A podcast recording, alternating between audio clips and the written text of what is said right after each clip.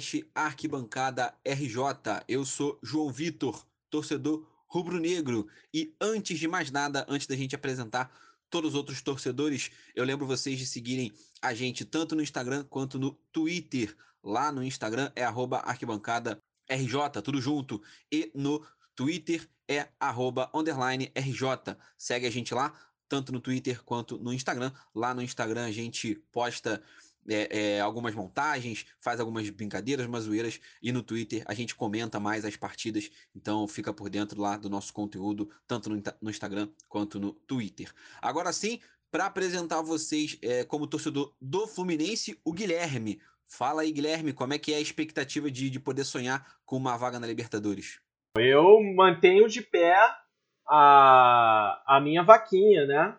Quem quiser colaborar aí com a minha, o meu projeto de assistir o meu time jogando num estádio pelo, pela Copa Libertadores no ano que vem, né? Um estádio de fora, um estádio sul-americano.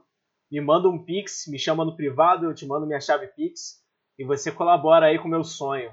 Já é porque muito provavelmente esse jogo vai ser a final, né? Fluminense e LDU, a nossa vingança. É isso, rapaziada. Valeu. Representando o Vasco, temos o Marcelo. Fala, Marcelo, é, já é uma realidade completamente diferente do Fluminense. O Vasco briga para não cair. Como é que tá o torcedor vascaíno? Fala, João. Fala aí todos os ouvintes, né, companheiros aí da, da mesa também, do programa. É, cara, assim, é, todo mundo triste ainda, né, pela, pela, vitória, pela derrota, né, pro maior rival. Mas a gravação já, já passou um pouquinho do jogo, né, então até tá mais tranquilo de, de comentar. É assim, todo mundo preocupado, né, cara? Todo mundo preocupado. Uma semana decisiva, né? Todas são, mas como a gente não ganha, cada jogo vai ficando mais decisivo ainda, né? Só restam quatro rodadas. Então é isso. É, Vasco Fortaleza agora ganhar ou ganhar.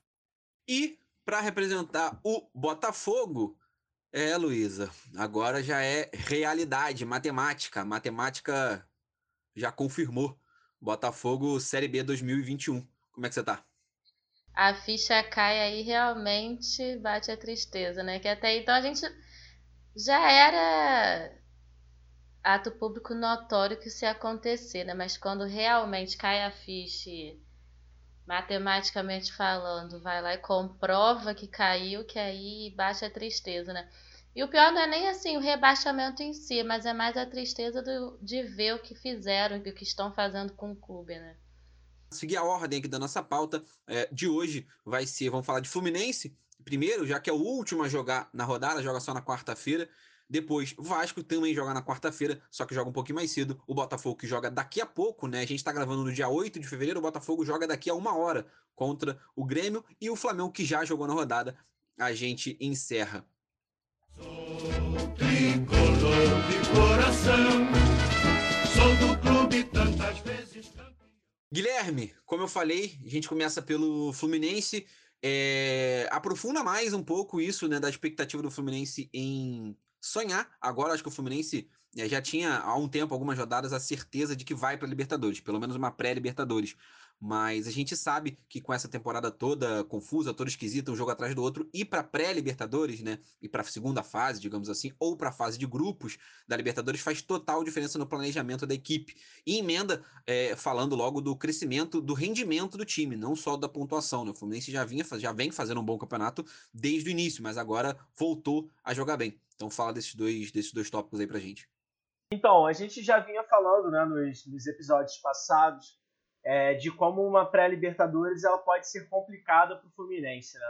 Não só pela dificuldade que é jogar uma pré-Libertadores, é, os times de pré-Libertadores costumam ser times chatos, né? Inclusive os dois times que estariam aí na chave do é, na chave do Fluminense, né, com possibilidade do Fluminense enfrentar agora na, no, nos seus primeiros jogos na pré-Libertadores, são times de altitude, e aí a gente sabe que é sempre um complicador a mais. É... Enfim, a pré-Libertadores, ao meu ver, não é um bom negócio para o Fluminense. É... E aliado a isso, existe uma chance muito grande do, do Flu pegar um G4, né? Muito grande porque o, nós vemos o, o São Paulo é, descendo muito de rendimento, né? caindo muito de rendimento. É, o Flu e São Paulo são, estão separados a, nesse momento da tabela por apenas um ponto. É, tá certo que o São Paulo tem um jogo a menos contra o Palmeiras, mas enfim, é, com a sua queda de rendimento, o Flu tem plena esperança né, e plenas chances de conseguir essa vaga direta no G4. Né? E aí sim seria um ótimo negócio, porque é, o, o, clube, né, o time, teria mais tempo para se preparar né, para enfrentar os seus adversários, enfim.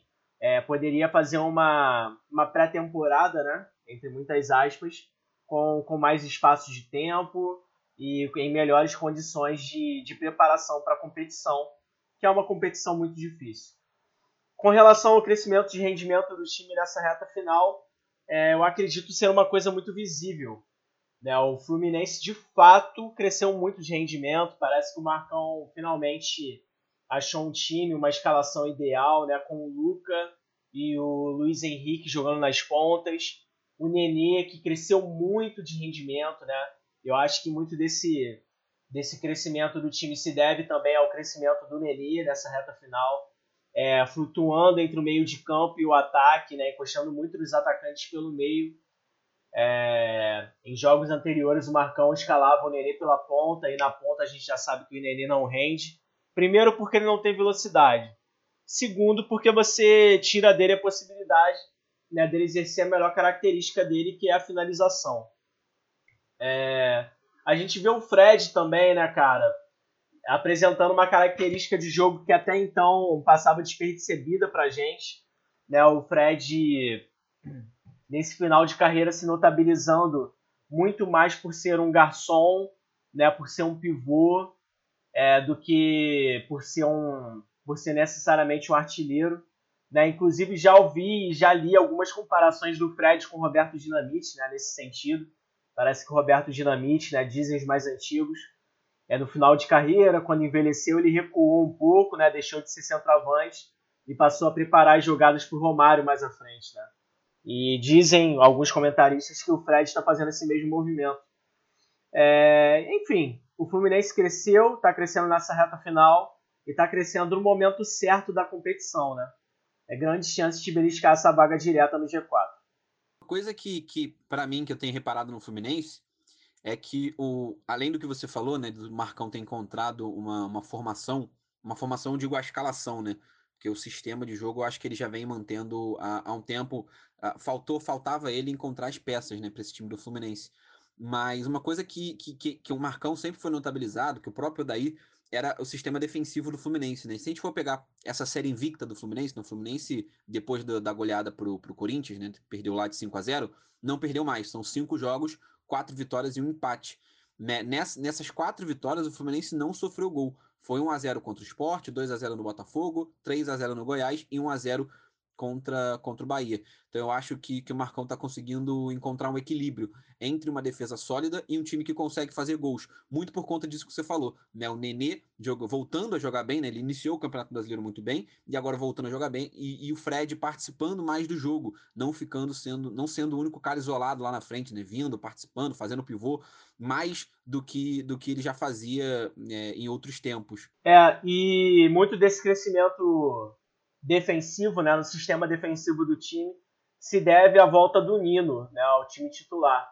O Marcão, nos seus primeiros jogos, ele vinha escalando o Lucas Claro pela direita, né, na, zaga ali pela direita, e o Matheus Ferraz na zaga pela esquerda, né, no lado esquerdo da zaga. E aí ele tentou corrigir o sistema defensivo, né? Primeiro ele tirou o Danilo Barcelos, pôs o Egídio. E aí, cara, é, trocar Danilo Barcelos por Egídio é trocar seis por meia dúzia. Né? Eu, eu ainda acho que os dois até têm alguns pontos diferentes. Né? O Danilo melhor na bola parada do que o Egídio. O Egídio, em compensação, é, cruza um pouco melhor né, do que o Danilo Barcelos. Não que isso seja algo muito difícil. É, mas a volta do Nino acho que foi esse diferencial né, para o sistema defensivo voltar a funcionar. Porque o Nino passou a jogar pela direita, enfim, e, e é um dos melhores zagueiros que o Fluminense tem e eu arriscaria até mesmo do Brasil na atualidade. Né? É incrível como joga bola o Nino. E o Lucas Claro que, pô, dispensa, né? dispensa comentários. Está fazendo uma temporada monstruosa. né? É, junto com o zagueiro do Bahia, que agora me fugiu o nome, o Lucas Claro é, um, é o único zagueiro, né? Junto com esse do Bahia, que não recebeu um cartão amarelo durante o campeonato inteiro. E vem jogando muito, e vem jogando muito. É ele que dá a segurança para o lado esquerdo da defesa tricolor quando o Egídio faz as maluquices dele.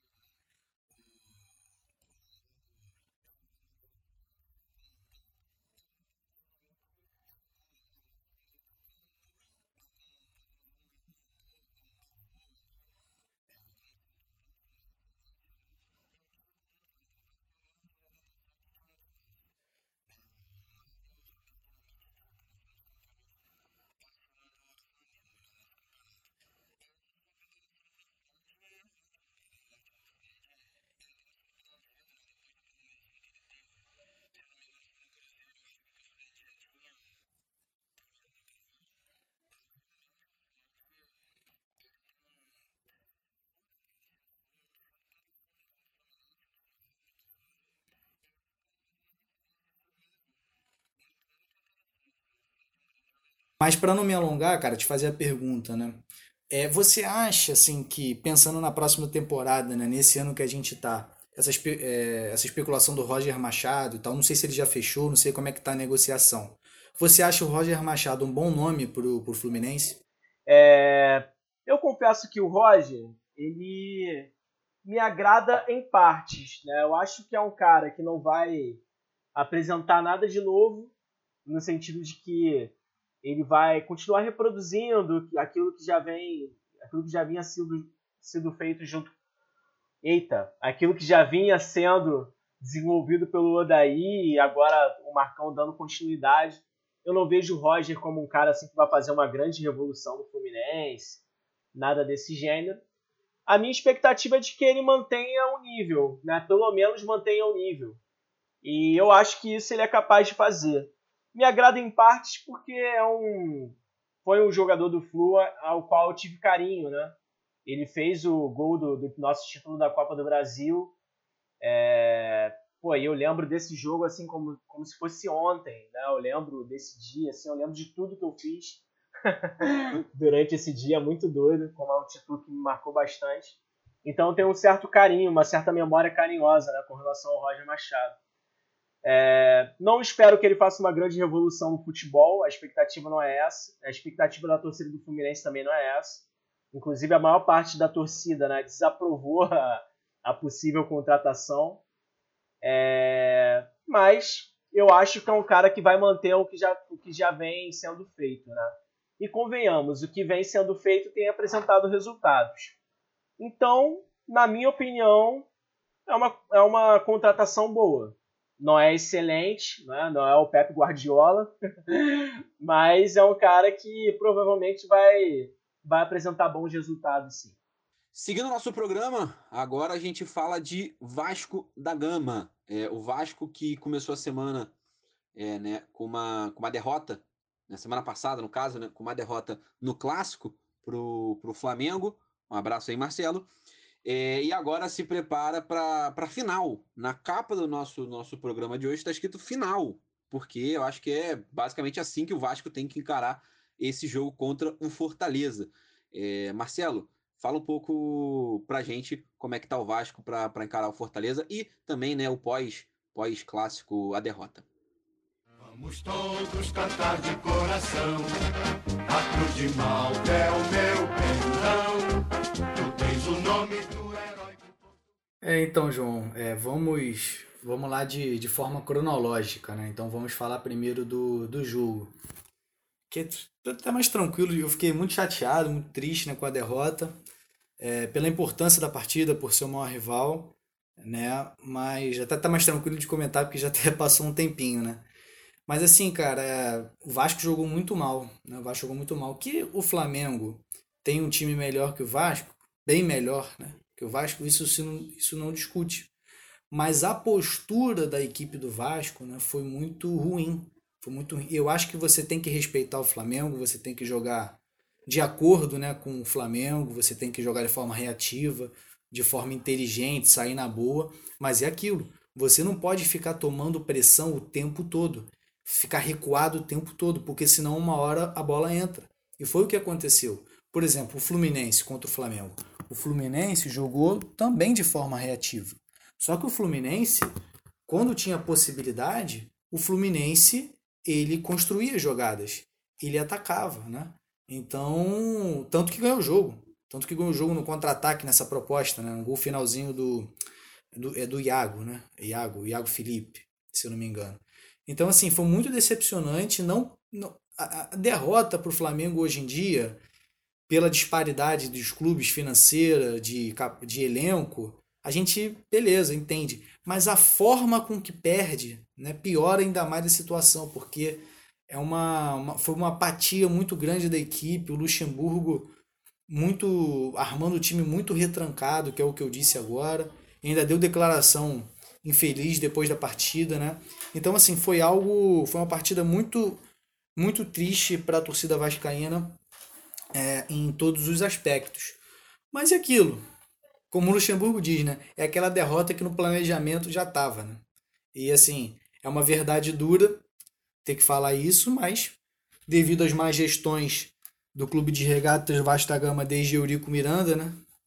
A gente tá aí nessa situação. E a gente torce agora pro, pro Jorge Salgado. É, pro Jorge Salgado recuperar né, o Vasco, recuperar o Vasco financeiramente, para aí a gente poder voltar a competir com os grandes clubes brasileiros e voltar a ganhar do Flamengo, né? Que isso, uma hora ou outra, vai começar a voltar a acontecer, porque o Vasco é um clube muito grande e a gente não pode ficar tanto tempo assim sem ganhar do clube do, do Leblon, né? do clube da Zona Sul.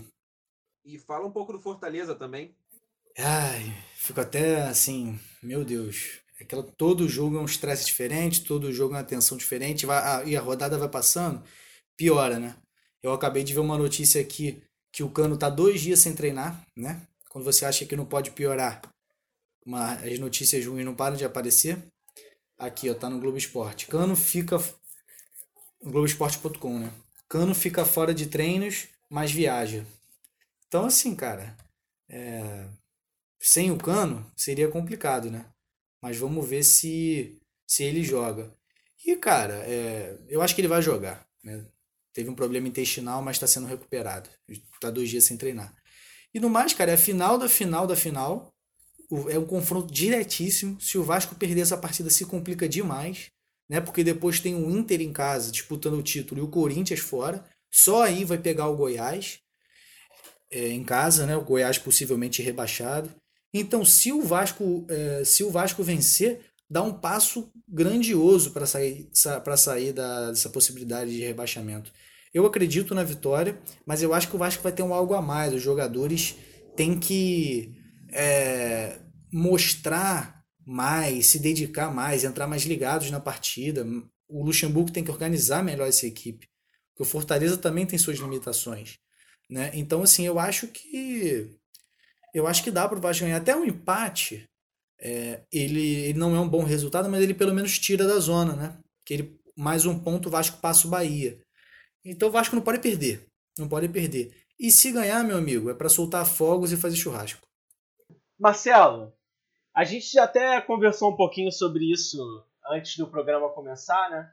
Mas eu acho que seria bacana a gente passar por esse ponto também no programa, na gravação, para o nosso ouvinte é, enfim, para o nosso ouvinte compartilhar, né? É, da sua opinião sobre.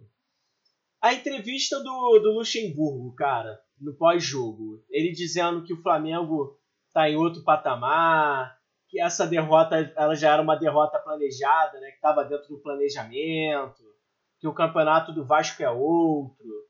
Como a torcida vascaína recebeu essa declaração do seu técnico? Olha, Guilherme, é... caiu muito mal, né, cara? Tem coisas que são evitáveis, né, de você falar. Aquilo que a gente estava comentando antes, né? Foi o foi lindo é, 2.0, né? São coisas que são completamente evitáveis. Que o Flamengo hoje em dia tá tá num outro nível assim, administrativamente, financeiramente, por consequência com um time melhor. Isso todo mundo sabe. Não se discute. Mas você você usar o, a palavra, o termo, né, patamar, é, que é uma provocação de um jogador do Flamengo que a torcida do Flamengo usa para brincar com a torcida do Vasco, é aquilo que eu falava, eu falei antes do programa, você dá munição pro rival te zoar, né? Então eu acho que tem que conversar com o Luxemburgo, cara, olha só. Pô, tá maluco? Isso aí não pode falar não, entendeu? Isso é coisa do outro lado lá, eles ficam zoando a gente. Então, caiu muito mal, cara. Caiu muito mal. É... é o Luxemburgo é meio às vezes dá umas que nem um abelão, né? Um discurso meio fora da meio fora da realidade. Mas também passou também, o Luxemburgo já ajudou muito a gente, vai ajudar e vai e vai tirar a gente da segunda divisão. Então esse fato vai acabar que vai ficar menor, né? Mas o negócio é o, o foco mesmo é o Vasco não ser rebaixado, né? O comentário sobre, sobre o Vasco é, eu acho que, que o Vasco tá numa, numa situação, né, principalmente olhando para o jogo do, do Fortaleza, é, que, que é simples, né? Apesar de ser difícil, ela é uma situação simples, né? É buscar uma vitória a qualquer custo. Por isso que, que eu falo é, e botei né, na capa, fiz a arte da capa, colocando como final porque, de fato, eu enxergo, e aí não sou nem Vascaíno, obviamente, nem Fortaleza, mas eu olho para o jogo e enxergo uma final de fato, né? Porque é aquilo. É, a nota de corte desse Campeonato Brasileiro vai ser muito mais baixo.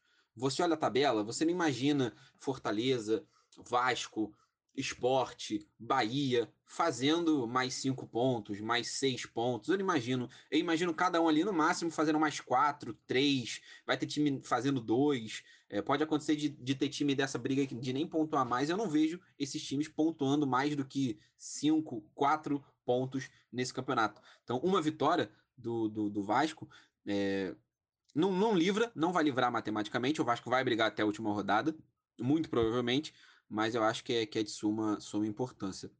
Marcelo, é, fazer uma pergunta para você arrematar o Vasco no campeonato, no campeonato na, na gravação de hoje. É, muito se diz né, que o time do Vasco, obviamente, né, é muito parecido de 2019 o, com o de 2020. Né, muitas peças continuaram, é o mesmo técnico, né, principalmente nessa parte final do campeonato. O Lucha voltou pro, pro Vasco. É óbvio que a gente sabe que o Vasco tem as, as adições de Cano e, e Benítez, mas ano passado foi um, um, mais um campeonato para o Vasco fugir do rebaixamento. É, 2020, mais um campeonato para o Vasco fugir do rebaixamento. É, aparentemente, no início da temporada, a gente achava que o Vasco tinha melhorado, né? principalmente com essas adições que eu acabei de falar, Cano e Benítez. É, para você, para a torcida vascaína, qual é o consenso? Né? É, o time de 2019 ele é pior do que o atual, o atual ele é melhor, o Vasco são, são os dois do mesmo nível. É, como, é que, como é que a torcida é, vê isso aí? Bom, é, para fechar, cara, é assim, a gente está em 2021, né? Mas o elenco foi formado, estamos ainda jogando a temporada, né? De 2000, a jornada, né? Vamos colocar assim de, de 2020. Então, cara, com a contratação do Benite e do Cano, eu achava que o time de 2020 do Vasco, vamos colocar assim, tinha melhorado para o de 2019. Pô, agora a gente tem um centroavante, agora a gente tem uma, um armador, coisa que a gente não tinha em 2019, né? Na teoria, na teoria, parecia que estava melhor. Só que na prática, a gente viu diferente. Com, a, com, com, com as partidas, com a queda de rendimento da equipe, que no final de 2019, com o Luxemburgo, tinha subido de, de padrão. Né? O Vasco, por exemplo, ganhou do Internacional fora de casa com o Guarim jogando muito. Então, assim, é, parecia que a gente tinha, ia melhorar. Só que o que acontece? É, o Vasco contratou o Benítez e o Cano. Mas, é, mas o que as pessoas têm que se atentar é que o Vasco perdeu o Richard, que se não é um brilhante jogador na cabeça de área, dava uma segurança muito bacana para o sistema defensivo que o Lucha montou. O Vasco tinha o Raul, segundo volante, que é, tá no Bragantino jogando muito bem, um volante muito um volante moderno, dinâmico, que sabe jogar. É, tem suas limitações, né? Mas óbvio que um atual time do Vasco jogaria fácil, né? Eu não sei porque a diretoria não renovou e não quis ficar com o Raul, né? E você tinha o, o, o Marrone, perdão, e você tinha o Rossi, né? Você tinha jogadores rápidos, jogadores que davam uma intensidade legal, né? E você e para fechar você tinha o Guarim, né? O Guarim que depois ele jogou muito no Vasco, né? Quando ele pegou eh, ele pegou ritmo, naquele 4 a 4 contra o Flamengo jogou muito, jogou muito contra o Cruzeiro, né? Que fez o gol 1 a 0 em São Januário contra o Cruzeiro, né? Que ajudou também a, a decretar o rebaixamento do Cruzeiro. Então assim, eu me enganei. Eu me enganei como torcida da Vascaína. A gente pensou que tinha melhorado com o Benítez e o Cano mas só teria melhorado se esses jogadores tivessem ficado. Como eles saíram, né, esses de quatro a seis jogadores, o elenco do Vasco caiu muito. Então o Vasco hoje tem dois bons jogadores, que são Benítez e Cano, e o resto do elenco muito enfraquecido, com uma base ainda muito, muito crua, muito verde. Então, assim, isso explica a campanha é, bem pior né, de 2020, 2021, do que a campanha de meio de tabela mais tranquila ali na reta final com o Lucha de 2019. Beleza. É, seguindo, então, o nosso, o nosso podcast, a gente vai falar agora de Botafogo. Luísa, como eu falei na abertura né, do, nosso, do nosso programa, é, a matemática veio, bateu na porta, é, carimbou o rebaixamento do, do Botafogo. Né? 2021 vai ser dura a realidade do, do Alvinegro. O Botafogo vai disputar a Série B pela terceira vez. É, fala um pouco do sentimento né, desse, de mais um rebaixamento é, e já emenda com as questões da, da mudança né, do time. Né, no caso, Barroca deixa de ser técnico do, do Botafogo, é, e aí a comissão técnica, não só o técnico, deve sofrer alterações. Então fala, fala um pouco disso pra gente. Botafogo, Botafogo, campeão desde 1900. Então a gente pode falar de BBB aqui? Como que é? Quem quer ouvir Botafogo, João? Ninguém quer ouvir mais esse time. Luiz, o que te decepcionou mais? O que te decepcionou mais? A queda do Botafogo ou a Carol com ter saído do paredão no bate-volta? Uma difícil escolha isso aí, hein? tá vendo? Ser brasileiro botafoguense é muito difícil, gente. A gente não tem um minuto de alegria nessa vida. Mas, falando sério agora, né? Como eu comentei com vocês antes, é, no início aqui também, a gente já sabia, era fato que isso ia acontecer por causa dos jogos e todas as rodadas, como o time tava, porque às vezes o time realmente não tem muita qualidade, mas mostra assim, uma vontade de vencer, né? E, e tentam fazer um time mais organizado, que vai conseguir vencer, vai conseguir ter umas boas umas boas vitórias em campo. Só que com Botafogo tava ruim dentro de campo e fora de campo, né? O fora de campo que reflete demais o dentro de campo e os jogadores também já estavam já tinham entregado a toalha, já não queriam mais estar ali. Essa era a visão, a visão que eles passavam para a gente, torcedor, né? E aí, contra o esporte, realmente foi rebaixado, matematicamente falando. Foi quando a ficha realmente caiu, assim, né? Tipo, caramba, não tem mais realmente, tem uma esperança, nada, um milagre aí de poder fugir desse rebaixamento. E o mais triste não é, como eu falei, não é nem ir para a Série B. A gente sabe que a Série B, ainda mais essa de agora, vai ser bastante complicada. Tem um Cruzeiro lá, tem outros times também que, que são times fortes, fortes assim para a Série B, né? E que o Botafogo, do jeito que está hoje, hoje atual, né? Talvez não consiga voltar para a Série A. Essa é a maior preocupação dos torcedores que conversam, né? A gente conversa entre si, essa é a maior preocupação. Porque tem times da Série B que são muito mais organizados que o Botafogo atualmente. E aí, depois de 10 rodadas sem vencer, né? Barroca foi, foi demitido. por que demorar tanto para demitir um técnico, uma pessoa que está 10 rodadas sem conseguir vencer?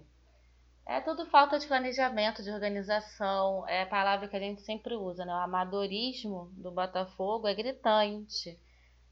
Então isso tudo conta para esse pro que levou o clube nesse estado que as pessoas olham e falam, o Botafogo acabou, não tem da onde né, ressurgir aí das cinzas, mas vai ter que ser isso, vai ter que ressurgir das cinzas, vai ter que começar a reformular tudo. É, a gente viu notícias aí do, sobre o departamento médico, que realmente deve ser uma mudança total. Comissão técnica também, já saiu Barroca, já saiu Túlio. Então a gente está vendo sobre os jogadores, quem fica, quem sai. Jogadores principalmente também tem que reformular. A maioria, a grande maioria, eles, sei lá, 55 que foram usados durante o brasileiro. Desses 55, 5 podem ficar? Tem chances de ficar? Então é isso, essa reformulação que tem que ter no, no Botafogo, o dirigentes, técnico, comissão técnica, departamento médico, jogadores, jogadores da base, tem que ser uma reforma geral para ver se realmente consegue dar uma respirada, entrar no eixo e não ter um futuro pior do que já está sendo o nosso presente. Luísa, é, como é que repercutiu na torcida mais uma declaração né, do Montenegro, ex-presidente do Botafogo, ex-conselheiro, ex sei lá o que que ele tinha como função lá dentro, é, mais uma, né? Agora uma carta, um e-mail, uma lista de e-mails agora, né? O Botafogo já teve thread no Twitter, já teve áudio vazado, agora é lista de e-mail, né? Que o Botafogo aparece aí, né? Só para situar a galera, situar quem não, principalmente os outros torcedores, acho que a torcida do Botafogo atualmente já tá todo mundo sabendo, mas frases da, desse calibre, né, por exemplo, foram ditas aqui, né? Ele disse que 1995 foi um espasmo na história do Botafogo, né? Lembrando que 95 foi o ano do, do segundo título brasileiro. É, ele disse frases também como hoje é, o Botafogo estaria no mesmo patamar que Juventude, Havaí, Chapecoense, Vitória, Curitiba. É, ele falou sobre isso, sobre grandeza, e falou que o Botafogo caminha também para ter o um número de torcedores da lista de e-mail, que eram cerca de 200 pessoas. Então, como é que. Só para a gente ter uma ideia do, do que ele falou, do, do como. e de como isso é, repercutiu na torcida do Botafogo. Fala aí, então, Luísa. Então, mais uma vez, né, ele fala sempre que nunca mais vai falar nada, que não vai dar mais entrevista, que não vai mais abrir a boca dele. E mais uma vez está ele falando um monte de coisa que só prejudica o clube que ele diz que ama. E assim, com a torcida é o mesmo pensamento que o meu, assim, tipo, meu Deus, esse cara não vai ficar quieto mais, o que, que esse homem tá falando? Só prejudica o clube. A torcida já tá, já tá cansada das falas dele, né? E ele fala coisas muito absurdas, assim, né? Não pensa antes de falar. Ao mesmo tempo que ele ajuda, claro, ele já ajudou muito o Botafogo, né? Tipo, financeiramente, as coisas que ele fala, tipo, só atrapalha o que ele já deu de ajuda, né? Porque explana os pensamentos dele e coisas também dentro do clube que as pessoas não nem imaginam que acontece e isso só realmente atrapalha o clube, o Botafogo.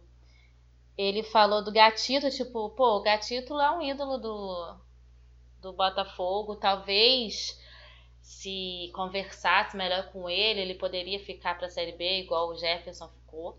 Aí ele vai e chama o Gatito de covarde. Depois dessa, como que vai ficar o, a relação né, do clube com, com o Gatito? Realmente, assim, a situação do Gatito foi estranha, a torcida ficou meio, né, sem saber direito o que estava acontecendo ali, mas chamar o cara de covarde, assim, é, é não pensar, né, no que falar. Aí falou isso do, do Brasileirão, citou alguns vários erros, alguns vários, né, da diretoria, como contratação de, de treinadores, falou até do Autuori, que quando o Autuori veio, tipo, o Autuori quis vir para ajudar o Botafogo, mas aí começou naquela fala de, ah, não quero mais ser treinador, não quero mais ser treinador, isso desgastou. Falou do Lazzaroni, diz ele que o Lazzaroni saiu no momento que estava com câncer, isso eu não sei realmente, que eu não tinha visto ainda nenhuma notícia. E aí foi comentando dos erros e, e brigando assim, né, com as pessoas que agora estão na diretoria. E no final falou que é o maior fã do clube, o maior torcedor que ama esse clube. Aí falou que hoje em dia o Botafogo está no patamar de uma, de uma juventude da vida. Assim, mesmo que esteja, né, tipo, no momento ruim, não é para ele chegar e falar isso, né? Acho que não, não cabe falar isso vindo de uma pessoa que que tá ajudando o clube. Ele não é nada, o, o João, assim, diretor, nada. Ele tá ali, ele bota as pessoas, né? Ele faz campanha para as diretorias, então ele fica por trás, né? Não, não tem um cargo exatamente. Mais ou menos o que o Marcelo falou do Luxemburgo, né? É, o Flamengo tá em outro patamar, tá brigando por outras coisas que o Vasco não tá? Tá, beleza, mas você precisa falar. Todo mundo sabe que o Botafogo. É, eu acho que a palavra apequenamento ela é muito, muito forte. É óbvio que o Botafogo tá longe de viver os seus momentos. Ah, mas o Botafogo não ganha desde 95, é só carioca, não sei o quê. Beleza, é, mas eu acho que, que a grandeza de um clube passa pelos títulos, óbvio que passa pelos títulos. E aí eu tô falando com zero clubismo aqui. É, não é porque o Flamengo ganhou muitos títulos no, no, no, no, no recente passado, né? É, passa por títulos, óbvio que passa. Né? Isso faz com que a torcida se renove, a torcida eh, continue empolgada, compre camisa, vá ao estádio, é óbvio. Mas a grandeza de um clube, e principalmente dentro do contexto, eu sempre repito muito essa frase, né? que tudo é contexto, futebol é contexto. Dentro do contexto do futebol brasileiro, é, a história que o Botafogo construiu, é, é, ela é gigantesca. E, e, não, não, ninguém vai apagar essa história. É óbvio que ela precisa ser renovada. A torcida do Botafogo sabe disso, é, a diretoria, todo mundo que está lá sabe disso. Não, você não precisa ficar falando isso aos quatro cantos. Não, o Botafogo está sem ganhar muito tempo. É óbvio, todo mundo sabe disso, que o Botafogo está sem ganhar muito tempo. Todo mundo sabe que desde 95 o Botafogo não ganha o Campeonato Brasileiro. Né? Mas você não precisa ficar expondo. É, e essa é a grande questão do, do Montenegro. Eu acho que, que o Montenegro, ele. O Montenegro, ele expõe é, as fragilidades do Botafogo de uma forma que eu, eu não sei, e eu acho que a torcida do Botafogo é consenso, é, não, não, não acha que vai ajudar. Né? É uma exposição de fragilidade que, que, que não ajuda. Né? Uma coisa seria se ele desse uma declaração, duas declarações, falar, ah, ele estava esgotado, mas ele fala o tempo todo, o tempo todo é, é, é recorrente as exposições vindo do, do, do, Montenegro. Então, isso, isso, enfim, não contribui, não contribui nada ao Botafogo, né, que vive esse, essa questão de SA, de não vai ser SA, a gente já falou isso aqui várias vezes aqui dentro, dentro do, nosso, do nosso podcast, e o quanto isso é, expulsa, né, repele é, qualquer tipo de investimento. Né? O cara que vai investir no Botafogo, ele tem que ser meio maluco da cabeça. Ele tem que ser botafoguense. Não é que, ah, mas naquele fundo de investimento que o Botafogo arrecadou só tinha botafoguense, então era obrigatório ser botafoguense. Não, não é que é obrigatório, mas só vai investir no Botafogo nessa situação quem é botafoguense. O cara que não é botafoguense, ele não vai investir no Botafogo. O cara que vai investir no Botafogo hoje é um cara que ama o Botafogo e que vai pensar no Botafogo antes do lucro dele, porque é muito provável que se para ele ter lucro nesse investimento, ele vai demorar muito tempo, muito tempo. É um dinheiro que ele vai investir para ver daqui a muitos anos. Então, é, é óbvio que nenhum investidor que não tenha uma relação emocional com o Botafogo muito também por conta dessas exposições do Montenegro, e isso não apaga o que ele fez, a Luísa foi muito bem, é, o Montenegro salvou o Botafogo em alguns momentos, principalmente ali na, na pós Maurício, Maurício Assunção, mas ele também, né, ele tem essa, essa questão dúbia, né, com o Botafogo. Ele, ele ajuda o Botafogo, ajudou o Botafogo, mas também é, acaba, acaba prejudicando muito. Falei alguma besteira, Luiz, ou não? Não, com certeza não. E parece que ele fala para sempre mostrar que ele é o salvador da pátria. Olha, o clube está desse jeito, mas eu fiz, eu não sei o quê. Então parece que ele fala meio para sustentar o ego dele também, sabe? Eu não vou dizer que parece, vou dizer que é vou dizer que é isso, né? Os dirigentes do futebol brasileiro são muito isso, né? É, como ele, principalmente os não remunerados, né? Esse cargo de presidente, vice-presidente não são cargos remunerados, então eles têm que buscar alguma coisa. A gente já falou que no Flamengo eles buscam o quê? Buscam o trampolim político. Nos outros clubes eles vão o quê? Enaltecer o seu ego, ficar naquela, naquela patota, naquele clube é, de, de, de, que na maioria dos casos são aquelas pessoas, aquelas mesmas pessoas que a gente já falou aqui várias vezes, é, pessoas de 50, 60, 70 anos, é, brancos, da zona sul do Rio de Janeiro, enfim. É, as diretorias do, do, futebol brasileiro são geralmente esses, esses clubinhos. Avançando o nosso, o nosso podcast, entrando na reta final dele para falar de Flamengo. Uma vez Flamengo, sempre Flamengo, Flamengo sempre eu hei de ser. É, e eu vou ser muito sincero, tá, galera? Ontem eu não assisti o jogo inteiro do Flamengo. Ah, João, como assim? Você não assistiu o jogo do Flamengo? Não, não assisti. É, tá passando Super Bowl. É, para quem não me conhece, para quem não via minha lata, nunca entrou lá no meu Instagram, por exemplo, eu tenho uma tatuagem de futebol americano. Então não é uma, não é um Super Bowl aleatório. O futebol americano não é uma coisa aleatória também na minha vida. Então não vi o jogo ao vivo, vi apenas o compacto do Sport TV, que é aquele compacto de cerca de 40 minutos. Então, primeiro não tô gabaritado para falar muito sobre o jogo. Vi que o Flamengo perdeu muitas chances, né? O Marcelo já falou aqui no nosso nosso pré, né, pré-gravação que o Flamengo, que, que o jogo foi um bom jogo, é, mas independente disso, hoje, né, a data 8 de, de fevereiro não é uma data é, esportiva para o Flamengo, não é uma data em que eu nem me sinta confortável para falar de Flamengo e, e, e, falar só de campo e bola. É, hoje fazem dois anos da, da maior tragédia, do pior dia da história de qualquer é, flamenguista é a tragédia do Urubu, e, e, isso vai ser complicado. vou tentar falar aqui um pouco sobre como a que pé anda a tragédia, mas é, é algo que, que, que, me embarga a voz, que, que me deixa é, realmente é, bem, bem, bem mexido. É, antes de eu falar disso, só para fechar, é, acho que o campo e bola, acho que é importante também a gente fechar, fechar isso, né? É, o Flamengo não, não consegue mais uma vez é, assumir a liderança do Campeonato Brasileiro. Então, para falar do jogo, vou deixar com quem, com quem assistiu o jogo. É, Marcelo, é, fala um, um, pouco do jogo, é bem rápido, de como é que foi Flamengo e, e, Red Bull Bragantino. Pelo amor de Deus, só não bota vinhetinha de Flamengo na hora que eu vou falar, hein? Pelo amor de Deus, que vai parecer até que eu sou torcedor dessa, dessa coisa ruim aí. Tá doido? O pessoal vai pensar o quê? Tem um nome a zelar, pô. Sou, pô, sou de São Gonçalo, torço pro clube da Zona Norte, pô. Sou Vasco. Enfim. Vamos lá, vamos falar do jogo. Cara, é o que eu falei para você é, falei com vocês, melhor dizendo, é, antes da gente começar a gravação. Foi um jogo que me chamou muito a atenção pela, pela qualidade, né? Porque a gente sabe da, da limitação, da pobreza de ideia de jogo, né? de qualidade de jogo no, do futebol brasileiro. Então me chamou muito a atenção porque foram duas equipes que, que, que buscaram o jogo o tempo todo. Um jogo que eu, eu até comentei, você não podia ir na cozinha pegar um copo de água porque toda hora tinha alguém atacando, tinha alguém propondo uma, uma jogada diferente, né?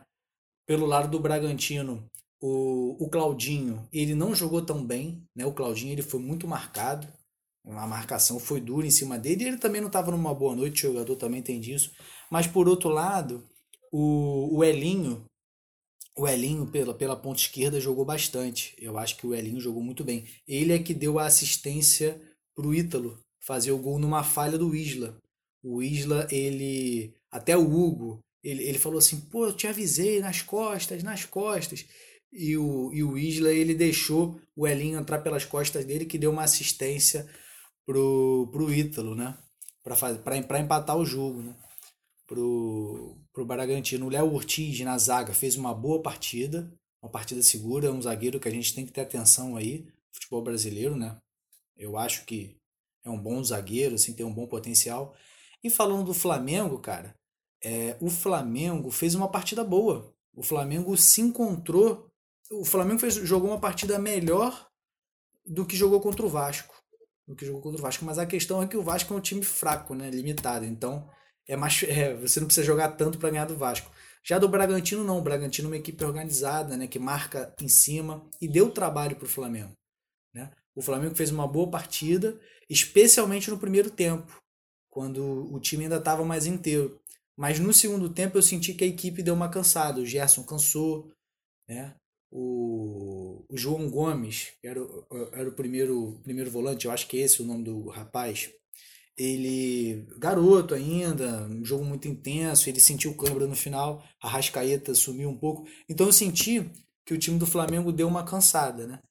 E no mais foi uma boa partida. O Flamengo jogou bem. É, botou o Pedro no segundo tempo que perdeu uma chance. O Flamengo não ganhou por detalhes, cara. O Flamengo ganhou por detalhes, porque assim, o Flamengo jogou bem. O Flamengo jogou melhor que o Bragantino. Mas a bola não entrou. O goleiro do Bragantino defendeu pra caramba, defendeu muito. E é isso. Um empate foi justo, mas também se o Flamengo tivesse vencido, seria justo também. Mas o Flamengo perdeu uma grande oportunidade, né? Ainda bem, né? Falo isso como torcedor vascaíno, ainda bem, de, de assumir a liderança, cara. Eu acho que pode ser um jogo decisivo para as pretensões do Flamengo de título.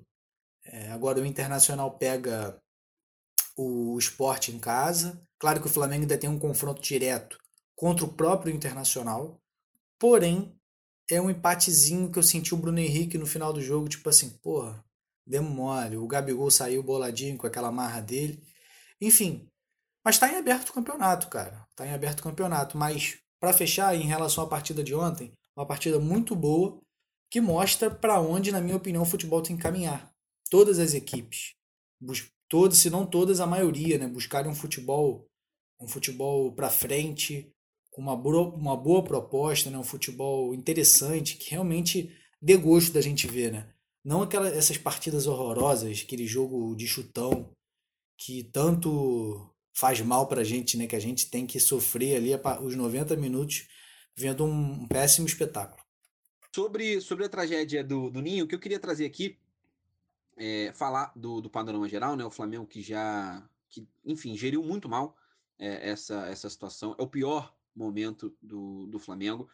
É, eu gosto sempre de bater na tecla de que esse momento para a torcida rubro-negra ela, ela é uma, uma ferida que, que muitos é, rubro-negros não sabem não sabem lidar com ela. E, e, muitos torcedores dos rivais não sabem lidar com ela. É, é, uma, é uma, uma dor é uma, uma questão que, que vai além é, do campo e bola óbvio.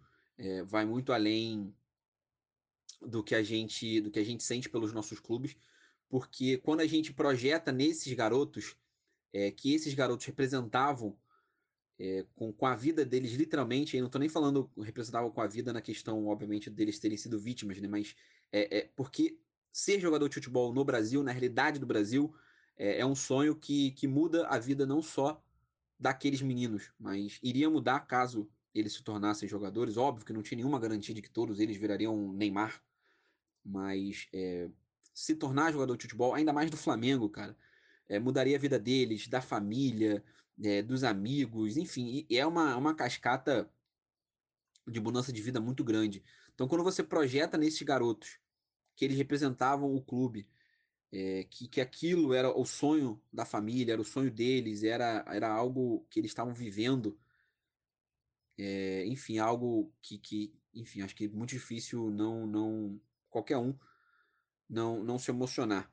É, e quando eu falo de tratar da tragédia, eu não falo, óbvio, aí não, não, não, entra na, na conta essa, essas pessoas que, enfim, fazem piada. É, e aí, independente da torcida, isso não se trata de, de clubismo, é, acho que se trata de, de humanidade. Você olhar para essa questão e você pensar que acha que, que é plausível fazer uma piada ou, ou, ou usar isso como forma de zoar é, o rival. É, hoje o Flamengo que geriu né, muito mal é, essa, essa, essa crise, né, enfim, crise financeira, institucional, pensando por esse lado. É, o Flamengo apoiou muito pouco as famílias, demorou muito tempo para fazer para fazer os acordos, levou isso ao máximo possível. Ah, João, então você queria dizer que o Flamengo tinha que pagar, sei lá, 10 milhões de reais para cada um? Não, galera, não, não acho que o Flamengo tinha que pagar 10 milhões de, de, de reais para cada um, mas há maneiras de se tratar e o Flamengo não tratou isso com humanidade. Faltou o Flamengo e falta ao Flamengo muitas vezes a essa diretoria, que é ótima com números, isso, falta humanidade, falta tratar a instituição Flamengo, as pessoas que trabalham na instituição Flamengo, os torcedores com humanidade. É, não é só números, não se trata só de títulos. Repito, o discurso que eu acabei, que eu fiz para o Botafogo, serve para todos os clubes grandes do Brasil. Futebol, grandeza, não se faz só com títulos. Se faz em como a instituição se porta, se faz em como a, a, a instituição se faz representar. E, e, e, enfim, o Flamengo errou muito na, na condução da, da, do, desse reparo né, às vítimas. E, e repito, é, o que uma coisa que eu sempre, outra coisa né, que eu sempre bato na tecla quando falo desse caso é que eu, João, não peço é, paguem as famílias. A minha frase de efeito não é essa. É, eu acho que está longe de ser só isso. É, esse caso, e ainda bem que está avançando né, a Justiça, é, o Tribunal de Justiça do Rio de Janeiro, junto é, o Tribunal de Justiça do Ministério Público do Rio de Janeiro já indiciou 11 pessoas, né, são 11 réus nessa, nessa tragédia no Rio, do Ninho, é, tem que ser descoberto de quem é a culpa. Né? Um, um, meninos não são colocados em um container e esse container pega fogo do nada, à toa. Tem o culpado. Então, muito mais do que paguem as famílias, muito mais do que dar dinheiro para essas famílias, é, é, justiça. É que se, que se puna e que se cumpra a lei para quem for o culpado. Porque essa tragédia não é uma tragédia do acaso. É uma tragédia que tem culpado. Eu não sei quem é, não cabe a mim, eu não sou o juiz do caso, mas ela tem. Isso é claro é, e evidente que tem. Só para passar aqui a lista dos réus, né, atualmente os réus é, é o Edson Coleman, né, que ele é técnico de refrigeração, porque foi um ar-condicionado que pegou fogo.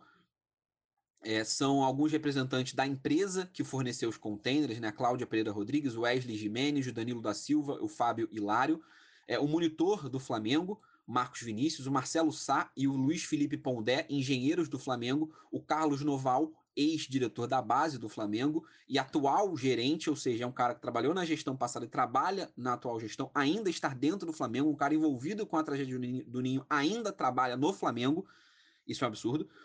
Márcio Garotti, ex-diretor financeiro do Flamengo, e o ex-presidente do Flamengo, Eduardo Bandeira de Mello, são esses os 11 réus do caso. É, não vou me alongar, se vocês quiserem falar mais alguma coisa, fiquem à vontade aí. É, João, é algo, é algo muito triste, né? Realmente, eu eu realmente eu já eu mudei também um pouco como rival, né, como torcedor rival, um pouco da minha do, do, da forma de eu tratar, né, essa questão, né? Porque às vezes a gente vai muito pelo clubismo, da rivalidade, ah, pague as famílias. Eu não vou ser mentiroso aqui, né? Realmente eu já já usei isso, né, para tipo assim, para atacar, né, o, o rival, né, que isso faz parte, né, assim, você você zoar, você querer é, falar do outro, né, mas tem limite, né, tem limite, é um esse tema específico, né, dos, dos meninos do ninho, a gente tem que ter um cuidado maior, né, rivalidade tem limite, e eu mesmo aprendi que nesse assunto a gente tem que ter mais cuidado, então eu evito nesse ponto, tô, tô buscando isso, né, quando tem esse assunto, não é, claro, apontar os culpados. É, a, a gente sabe da omissão da diretoria do Flamengo, a falta de humanidade, como você colocou muito bem. Eles se dão muito, eles dão muito bem com números, querem contratar grandes jogadores que estão no direito deles, tudo bem, a gestão boa é para isso. Agora você como você como aconteceu um fato desse, você tinha que ter um trato melhor com as famílias, demonstrar, mostrar para a imprensa, né, ser mais transparente. Não, estamos buscando resolver. Fizemos a reunião aqui com as famílias, estamos fazendo periodicamente reuniões, tratativas, ser mais claro, né? Coisa que essa diretoria não foi. Então, assim, a diretoria do Flamengo ela merece todas as críticas. É uma diretoria que a gente sabe muito bem das suas, das suas limitações, né? Fora a da, da parte financeira. E a gente, cara, enquanto rival, a gente tem que respeitar a, a dor do torcedor do Flamengo, é, das famílias, né? Então, assim, é, zoar o Flamengo quando tiver que zoar, mas sem esse esse ponto da tragédia, né? Porque tem outras formas de zoar o Flamengo, como o flamenguista zoar o vascaíno, o tricolor. Então, assim, para fechar, cara, a gente tem que ter mais responsabilidade no que fala, né? Eu mesmo já já, já falei coisas que não era para ter falado em relação a isso que é um assunto delicado, repito, e a gente tem que pensar melhor no que a gente fala, porque tem determinados assuntos que é, são muito graves, né, como a, a perda né, da, da vida né, de 10 de 10 de 10 crianças, né? De 10 crianças e jovens. Então, vamos refletir melhor. Ai, ai, galera, é, vamos lá. Seguimos então. É, gente, se despeço aí da, da galera. Lá se vão dois anos. Lá se vão dois anos e até agora ninguém foi punido. É, é, é, impressionante, né? Dá a impressão de que a vida desses 10 garotos não, não vale nada, né? Como se fossem é, 10 jovens, 10 vidas completamente descartáveis. Não para o Flamengo como instituição somente, é, mas para para o nosso sistema como um todo, né? Um sistema tão cruel que prioriza o dinheiro em detrimento de, de vidas humanas, né? em detrimento de gente. Fica aí o lamento. Já me despedindo, galera. Um abraço grande, que vocês tenham uma boa semana. É, fica aí o registro também né, do falecimento do, do pai do zagueiro Lucas Claro, do Fluminense, né, por Covid. Então, rapaziada, é, parece piada né, falar uma coisa dessas, mas vamos ter consciência, né, vamos buscar usar máscara, é, vamos evitar mesmo eventos, né, reuniões, aglomerações desnecessárias. Evitem, enfim, se cuidem, cuidem dos familiares de vocês, porque a doença ainda está aí, não é brincadeira. Valeu, galera. Boa semana para todos. É isso, galera. É, me despedir aqui também, né?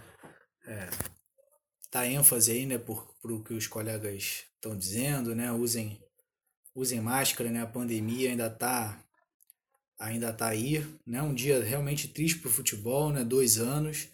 E, e é isso, que os culpados seja, é, sejam responsabilizados, né? Então é isso, né? Para fechar, né, uma semana decisiva para o Clube de Regatas Vasco da Gama.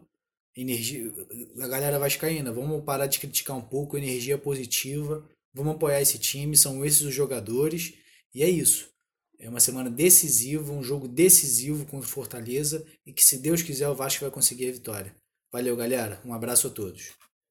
É isso, né? Como todos vocês falaram, uma situação muito revoltante tanto tempo já que se passou e ainda não teve nada concreto, né?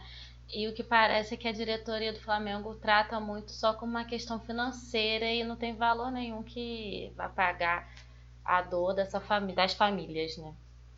E então é isso, é uma situação muito triste realmente. Mas vamos ver se a justiça vai ser feita, né? A gente espera que sim.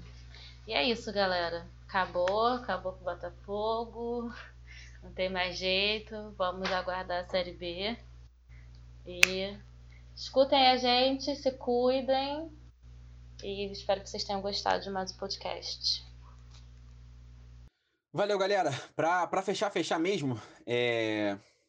você, rival, é... que, que pensa, pensa diferente da gente, é... que vai ouvir é, esse podcast, é, eu ouvi muito isso, né? Da, de muita gente desmerecendo a minha alegria no, no ano de 2019. É, a, a tragédia do Ninho não venha me tirar ainda mais de mim, e eu me coloco aí como, como é, uma exceção à regra, óbvio, mas sou uma parte de uma, uma, uma, minoria da torcida do Flamengo, infelizmente, que cobra essa diretoria o tempo inteiro. O tempo inteiro. Então, não venha tirar a minha alegria, não venha achar que você vai conseguir tirar a, a alegria que eu senti né, do título brasileiro, do título da Libertadores de 2019. É óbvio que a tragédia ela dói, ela é ruim, ela é péssima, não só para mim, mas principalmente para as famílias. Mas é, o, o Campo e Bola, o Arrascaeta, o Gabigol, o Bruno Henrique, o, o Diego Alves, o Rafinha, o Felipe Luiz, esses, esses não tem nada a ver com, com a tragédia. Beleza, galera? É isso. Não queria é, é, derrubar o clima. O clima do podcast tem que ser sempre nas alturas, tem que ser sempre lá no alto. Então é assim que eu vou encerrar. Valeu, galera. Um abraço. Até semana que vem. E se cuidem, assim como todos é, aqui do nosso podcast. Valeu e até semana que vem.